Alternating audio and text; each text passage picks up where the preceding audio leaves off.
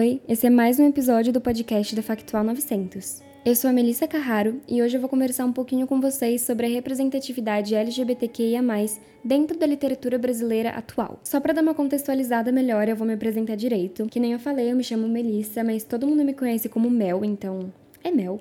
E eu tenho 18 anos, eu estudo jornalismo aqui na Faculdade Casper Libero. Desde que eu era pequena, pequena eu ainda sou, na verdade, porque eu tenho 1,56 de altura, mas desde que eu era criança, eu sabia que existiam vários amores por aí. Mas eu cresci vendo filme de princesa, então eu tinha certeza que meu final feliz seria com um príncipe. Foi só quando eu cresci um pouco, de cabeça, não de tamanho, que eu fui reparar que, na verdade, meninas me chamavam mais atenção.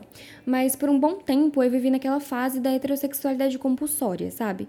Onde a gente acha que precisa, de alguma forma, é, viver dentro dentro dos padrões da heteronormatividade. Então, por um tempinho ali eu me considerei bissexual, mas em 2019 eu me entendi como lésbica, e aí a história virou outra. É, eu preciso, faço questão assim de deixar bem explícito que não rolou uma fase bissexual, porque a bissexualidade não é uma fase, e sim uma sexualidade como qualquer outra que merece todo o respeito do mundo. Eu só pensei ser uma coisa e depois vi que me encaixava melhor em outra, foi só isso que aconteceu. Mas o ponto aqui é, quando eu entendi melhor a minha sexualidade, eu percebi que o meu final feliz não seria com o príncipe. E nem seria um final, né? Porque que ideia horrorosa é essa de que quando a história dá certo, ela termina. O meu desfecho feliz seria com uma mulher, e entender isso fez toda a diferença para mim. A única coisa meio complicada para mim foi encontrar formas de arte que me representassem, entende? Porque assim, os meus filmes favoritos eram sobre casais heterossexuais. Os meus livros favoritos também. Até as séries que eu mais assistia retratavam principalmente o mesmo clichê hétero. E poxa, eu amo um clichê, sabe? Não é essa questão. Mas eu queria um clichê que mostrasse um amor que nem o meu.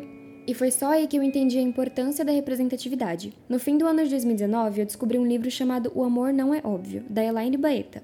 O livro é um romance adolescente clichê que mostra toda a trajetória de uma menina de 17 anos nessa jornada aí de entender melhor a sexualidade dela.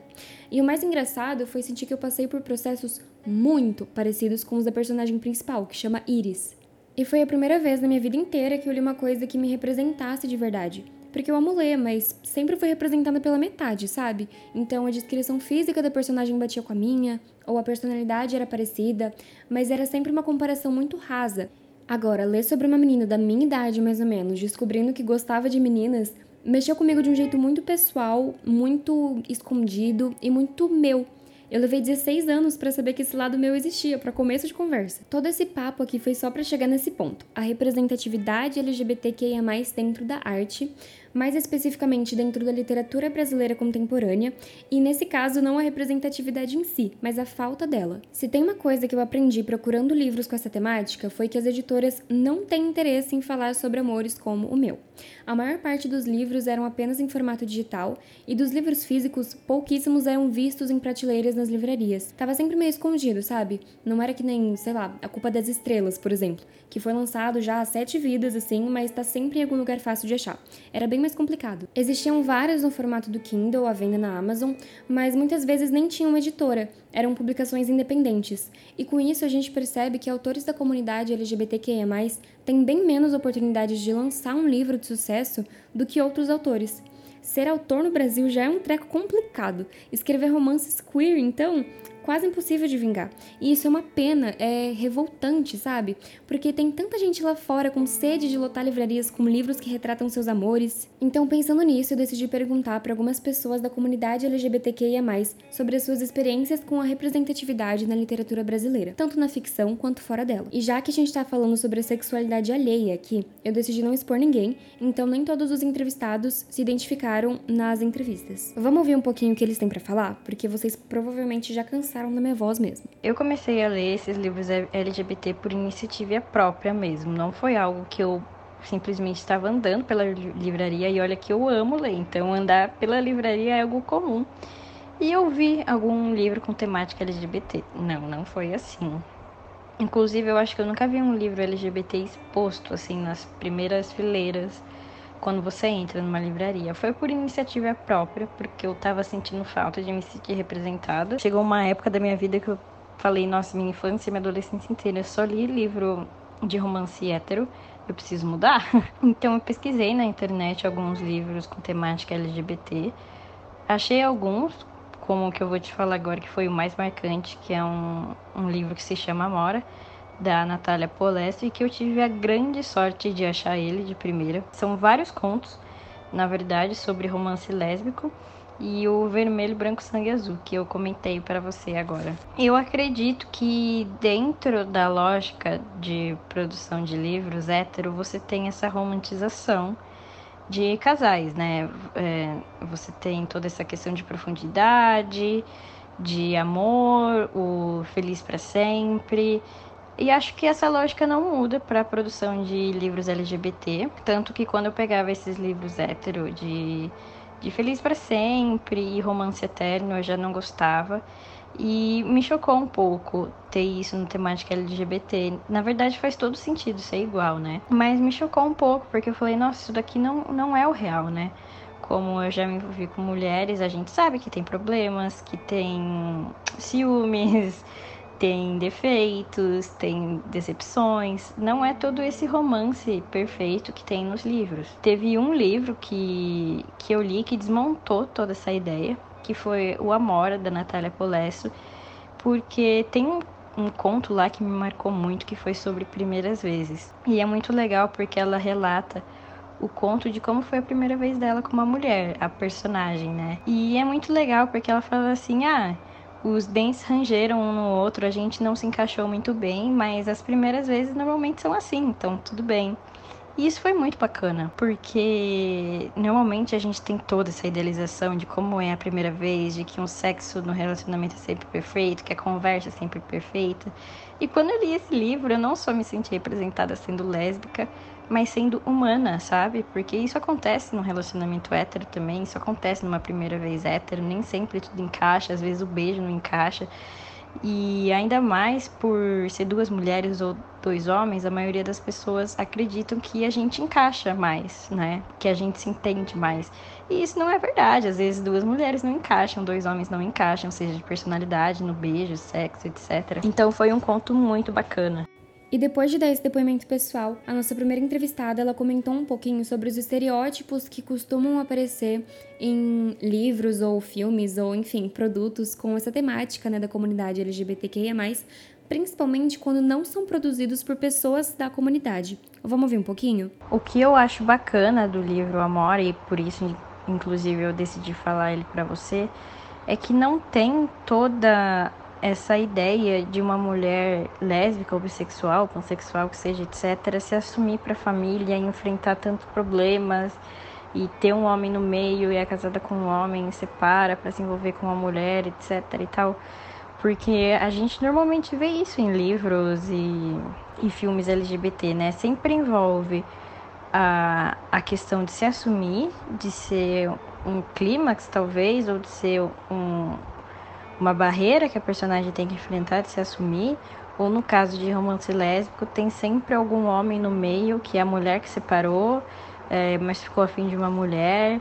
E não, o romance Amor, ele relata a vivência de mulher lésbica, lésbica mesmo, sem homem no meio, sabe? E uma pegada muito boa. E que não tem todo esse lance de se assumir. O livro já começa com uma parada de que ser lésbica é algo normal, sabe? Eu sinto que essa fala sobre estereótipos é muito importante porque muitas vezes nós procuramos e encontramos representatividade em algum filme, por exemplo, mas quando a gente para para ver, sempre cai nesse lugar comum, então nesse lugar óbvio, nesse estereótipo mesmo de que a mulher tá passando por uma coisa super difícil para se assumir e é todo um evento e nem sempre é assim. E eu não vou nem começar a falar sobre filmes que retratam histórias de casais homossexuais e sempre tem um final trágico ou desenrolar trágico, super pesado, uma coisa intensa nesse lado ruim, porque não é esse tipo de representatividade que a gente precisa. Eu reconheço que nós da comunidade muitas vezes passamos por coisas que casais heterossexuais jamais enfrentariam assim no dia a dia. Mas isso não significa que as nossas relações sejam pesadas e sejam ruins e sejam violentas, porque não é assim que funciona. São amores como qualquer outro tipo de amor.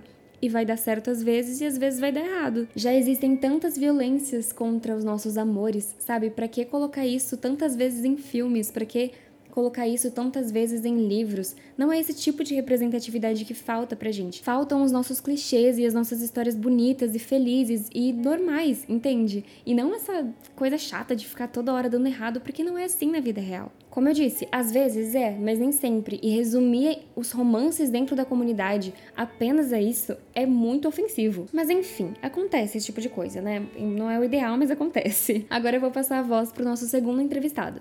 Bom, meu nome é Gabriel, tenho 21 anos e o livro que eu queria indicar para o podcast de vocês, que eu acho que é um livro importante quando a gente fala sobre literatura LGBT no Brasil, é o livro Devassos no Paraíso, do João Silvério Trevisan.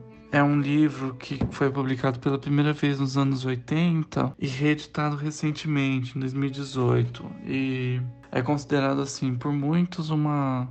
Tem gente que chama que é uma Bíblia gay, mas eu não acho que esse termo é meio estranho. Mas é um, um livro que reconta a história da homossexualidade e do da população LGBT no Brasil desde, assim, 1500, sabe? Conta, assim, episódios sobre a colonização, a Inquisição, né? Até aí chega depois pro século XIX, o momento da ditadura militar, conta a história, por exemplo, do Lampião da Esquina, né? Que o João Silvério foi um dos fundadores. Então, assim, eu acho que foi um livro que o contato com ele me foi muito importante para mim na minha formação e que é uma dica que eu acho que, que todo mundo deveria conhecer, assim. É um material de referência muito importante, assim, para quem é da comunidade LGBT.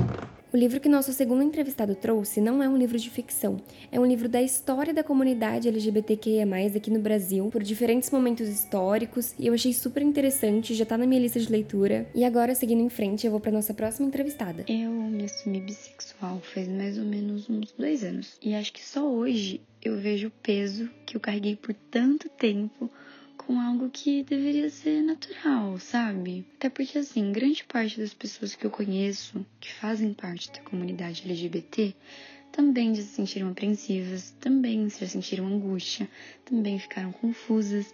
Então, acredito que, assim, é algo que a gente deveria tratar com mais naturalidade, porque fez parte do meu processo. Então, assim, acho que é muito importante a gente falar sobre representatividade, principalmente no meio literário. Eu sempre gostei muito de ler e, particularmente, adoro um clichê, né? E acho que quando a gente lê esses livros, não tem como não se imaginar naquela situação, sabe? Por exemplo, o que eu faria ou como lidaria com tal coisa. Eu não posso dizer que eu já me senti 100% representada lendo um livro. Até que minha melhor amiga me apresentou O Amor Não É Óbvio. Eu acho muito doido pensar que, assim, todos esses sentimentos, tudo que a autora citou no livro, foi exatamente o que eu senti. E acho que ler um livro que me representasse tanto fez uma diferença gritante na minha percepção sobre aqueles livros de clichê que eu tanto amava. Eu ri, eu chorei, mas porque ali era eu, entende? E esse livro abriu tanto meus olhos porque eu percebi que lá fora tem gente como a gente, tem gente que passou por tudo que eu passei, tem gente como eu. Acredito que por isso é particularmente o meu livro preferido. O depoimento da nossa terceira entrevistada foi muito parecido com o meu, a experiência dela lendo O Amor Não É Óbvio. Também foi o meu primeiro contato com uma literatura com a temática LGBTQIA+, mesmo, e foi a primeira vez que eu me senti completamente representada, que nem eu falei. Eu sou muito fã da autora desse livro, a Elaine Baeta, e ela comentou uma vez que o que motivou ela a escrever O Amor Não É Óbvio foi a falta de representatividade lésbica nas livrarias. Então ela percebeu que não existiam livros nas prateleiras sobre meninas que gostavam de meninas. E ela se sentiu nessa obrigação, assim, de publicar então um livro falando sobre isso. E ela atingiu muitas pessoas.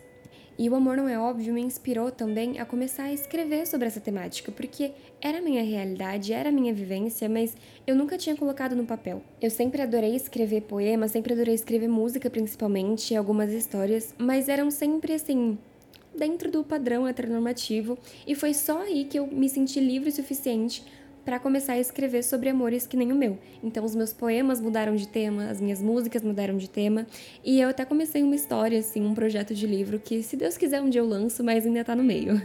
E eu tô falando isso só para mostrar o impacto que um livro teve na minha vida. Então imagina se a maior parte dos livros que eu tivesse lido tivessem a temática LGBTQIA+. Imagina se a representatividade fosse muito maior do que ela realmente é. Quantos artistas e quantos talentos o mundo não perde por dia pela falta de representatividade? Porque a representatividade ela inspira as pessoas a se colocarem lá fora. Inclusive, para Elaine também não foi fácil assim achar uma editora do nada. Ela começou a publicar o livro dela no Wattpad, que é uma plataforma de livros digitais, basicamente, onde qualquer um pode publicar uma história. Então não são livros necessariamente inteiros publicados de uma vez só. São livros publicados por capítulos e é uma plataforma muito conhecida por ser rica em fanfics, que são aquelas histórias com base em famosos. Só que não se gera dinheiro com essa plataforma. Então a Elaine publicou lá apenas para ter mais representatividade LGBTQIA+, dentro da literatura. Mas eu acho que ela não esperava que esse livro fosse dar tão certo, porque ele ficou tão, mas tão famoso nessa plataforma que ela conseguiu um contrato com uma editora e acabou publicando. Hoje em dia ela tem dois livros publicados e um projeto independente que chama Sozinhas. E além desses três projetos maravilhosos, ela também pode dormir de noite e colocar a cabeça no travesseiro sabendo que mudou milhares de vidas com Amor Não É Óbvio. Por fim, chegamos na nossa última entrevistada, então eu vou passar a palavra para ela. Eu acho que a literatura LGBTQIA+, fez muito presente, muito importante na minha vida, na época que eu estava me entendendo enquanto pessoa bissexual. Então lá para 2014, 2015, 2016, quando eu era adolescente ainda, era tudo muito confuso, tudo muito o que está rolando, sabe? É, e nessa época eu já consumia muitos conteúdos em diversas mídias com essa temática, mas acho que foram os livros que me ajudaram a me encontrar, assim, e me entender enquanto pessoa bissexual. Porque eu gostava muito de ler nessa época e eu me sentia muito representada por vários personagens. E quando eu peguei um livro com essa temática pela primeira vez e eu vi todo esse processo do personagem e toda essa confusão e, e vi esse personagem não entendendo o que estava rolando ou aceitando isso numa boa é muito louco, né? Tipo, eu me sentia representada ali. Eu, eu conseguia traduzir esses sentimentos do personagem para a vida real e conseguia me questionar sobre várias coisas. E, e, parece que ler e ter esse contato tornou o processo muito mais simples, assim. Eu sinto que se eu não tivesse consumido tanto essa literatura, consumido tanto esses conteúdos, esse meu processo teria demorado muito mais, assim. Mas acho que se for para citar um livro, é Aristóteles e Dante descobrem os segredos do universo eu li esse em 2016, 2015, por aí, assim. Esse livro é lindo. Eu acho lindo até hoje, assim. É um livro que eu guardo com muito carinho e releio até os dias de hoje. Mas eu acho lindo porque vai contar a história do Ari e do Dante, são dois personagens gays que estão se entendendo e estão se descobrindo juntos, assim. E, e, várias coisas acontecem, e não é só isso, é adolescência também, e, e vários outros problemas eu acho lindo, eu acho completo e acho que foi um livro que me ajudou muito, assim, e que eu releio até hoje. E cada vez que eu releio, eu tenho olhos diferentes para ele. Bom, no caso da nossa última entrevistada, os livros com temática LGBTQIA+, não serviram apenas na questão da identificação e da representatividade, mas também ajudaram ela no processo de descobrimento, de compreensão ali da sexualidade dela. Então foi assim muito importante. E agora para finalizar o nosso podcast, eu queria pegar por um novo ângulo essa questão da literatura LGBTQIA+ brasileira. Nos últimos tempos, muitos livros com temática LGBTQIA+, vêm se popularizando por conta do TikTok. Sim, isso mesmo, do TikTok. Muitas livrarias hoje em dia já até adicionaram uma nova seção escrito Queridinho do TikTok, e ali eles expõem os livros que ficaram famosos porque as pessoas divulgaram no TikTok e todo mundo começou a ler. Um exemplo perfeito disso é o livro Os Sete Maridos de Evelyn Hugo, que foi publicado já tem um tempo, mas nos últimos meses, assim, ficou muito conhecido no TikTok. E aí todo mundo que conhece esse lado do TikTok de literatura acabou conhecendo esse livro, acabou lendo esse livro ou acabou querendo ler esse livro. Então, de alguma forma, foi influenciado. E eu não escolhi falar aleatoriamente desse livro, não, viu? Ele tem temática LGBTQIA, mas de uma forma tão discreta pela sinopse, pela capa e pelo próprio título, que a gente não consegue entender isso só de ver assim numa prateleira da livraria. Eu fiquei super curiosa para entender sobre o que era o livro, de tanto ver as pessoas falando, mas ninguém falava exatamente sobre o que que era. Então eu acabei comprando, eu li e virou um dos meus livros favoritos da vida. Ele é construído de uma forma impecável e ele é prova de que os livros que viralizam no TikTok são sim de qualidade. Não é só porque são adolescentes lendo, porque tem gente que vem com toda essa prepotência falar, né? Porque ai, que horror, o TikTok viralizando livro, tudo lixo. Não, galera. Tem livros de uma qualidade impecável lá e tem livros que são divulgados em eventos gigantescos que não são tão bons. Mas o que faz um livro ser bom é o gosto do leitor, então pode ser que você leia um clássico e deteste, e daí você compre um livro super baratinho na Amazon que nem editora tem e se apaixone completamente. Outro livro que ficou bem conhecido pelo TikTok, que a nossa primeira entrevistada até comentou que está lendo agora, é Vermelho, Branco e Sangue Azul. É um livro que fala sobre o romance entre o primeiro filho né, dos Estados Unidos e o príncipe da Inglaterra. É um romance super interessante que aborda vários assuntos diferentes, tem representatividade em diversas áreas, é uma leitura muito gostosa, muito legal. E sinceramente, né, tipo, eles pegaram dois personagens ali que seriam de muito impacto para o mundo se realmente namorassem. Então foi super interessante a construção desse livro e ele viralizou por causa do TikTok. Então hoje em dia, muitos livros com temática LGBTQIA+ estão tendo mais destaque dentro da literatura, seja brasileira ou não, por conta dessa plataforma. Então não tem como a gente negar a importância dela para a literatura. A representatividade mexe com a gente de um jeito muito íntimo. Ela inspira, ela motiva, ela faz com que a gente se sinta menos sozinho. E por isso é tão importante ter mais representatividade nos livros, não apenas da comunidade LGBTQIA, mas de diversos movimentos. Esse sentimento de identificação é muito importante na nossa construção social, e acaba sendo um incentivo à leitura também, porque é uma coisa você ler uma parada que não tem nada a ver com a sua realidade e achar legal. Outra coisa é você ler uma coisa que você se identifica do começo ao fim, mexe de um jeito muito íntimo, sabe? Eu queria agradecer a todos os autores do Brasil e do mundo todo que dão um jeitinho nas suas obras de mostrar que nós, da comunidade LGBTQIA+, existimos e amamos e vivemos. Nós precisamos consumir conteúdos com esse tipo de temática, por mais difícil que seja de encontrá-los, para que as editoras percebam que as pessoas ligam sim, sabe, para histórias de romance que fujam do padrão heteronormativo. Para que mais autores da comunidade tenham oportunidades de publicar seus livros e para que mais pessoas da comunidade tenham a oportunidade de se sentir representadas por eles. A representatividade LGBTQIA+, dentro da literatura brasileira contemporânea pode até não ser tão frequente, mas é de muita qualidade e merece todo o apoio do mundo. Bom, eu já vou encerrando o nosso podcast por aqui. Muito obrigada por ter ficado até o final, por ter me escutado, por ter escutado os nossos entrevistados, por ter participado desse papo super íntimo e gostoso que foi. Espero que você tenha gostado e eu espero muito que esse papo tenha te tocado de alguma forma também. Então é isso. Um beijo e até a próxima.